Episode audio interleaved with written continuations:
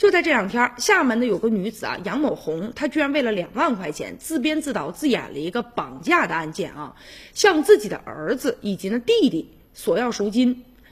用来呢还自己欠下的网络贷款。就在七月九号的晚上，当时有个杨先生就报警了，说他姐姐杨某红啊被人给绑架了。民警啊看了一下这个手机的微信。其中啊，确实有绑匪发来的一些图片呢，还有视频呢，然后还有影像资料，说这女的就双脚被人给绑住了，而且呢嘴上粘着胶带，眼神特别的惊恐啊。这杨先生说了，我们也一直跟对方联系，然后对方说拿钱来取人，提出的价码是两万元。正当这民警进行啊分析研判的时候，绑匪来信了，说啊告诫家属不得报警，不然的话就立即做出出格的举动，并且撕票了，而且说了没钱呢也行，我也不要了，慢慢我就折磨他。后来呀，这个民警就反复看这个视频，就觉得有点不太对劲儿。这个视频拍摄的时候非常非常的平稳。那难道说这个绑匪为了录这个视频，还专门借了这么一个手机的支架吗？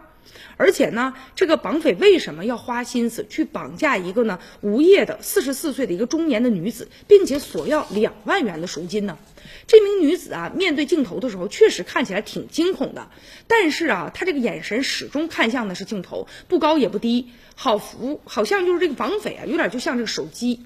后来呀，这个警察就经过全力的这个搜救吧，终于找到了这个女子本人。原来啊，是因为她太缺钱了，她自编自导了这么一个大戏，想吓唬一下自己家里人，骗点钱。没成想啊，见到警察的时候腿都软了。她呢，就为了防止穿帮，还对镜头进行了剪辑，并且自己看完以后觉得挺满意的，就发给了自己的家里人。她觉得两万块钱也不多，自己的戏呢演的也挺足的。发完视频之后啊，她就乐呵呵的就到这个。约定的地点，拿着呃这个自己的这个手机，等着啊去